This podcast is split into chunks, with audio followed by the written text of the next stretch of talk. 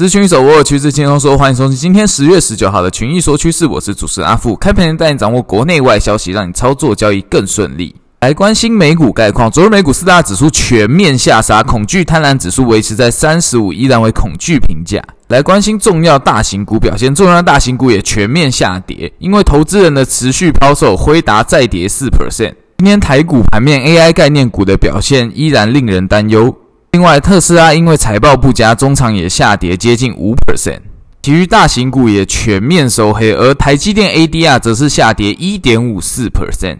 再来关心台股概况，加权指数昨日跳空长黑，盘中震荡下跌，中场下跌两百零一点，收在一六四四零点，半年线附近位置。月结算与雅股之间明显弱势，而技术面上，十月十一号的量价齐扬位置被跌破，加上昨日美股拖累，短线上将持续测试半年线位置，建议投资人悲观操作。个股部分，利用群英大老鹰选股策略，选出技术筹码强势个股有四七六三材料 KY、四九零八的前顶、六五三零的创威、三零三五的智源以及三七一五的定影投控，投资人可以多多关注。好，那今天的群益说趋势就到这边，索取平面战报，请加入我们老鹰官方 Line@ 小老鼠 U 八八八八。那群益说趋势，我们下次见。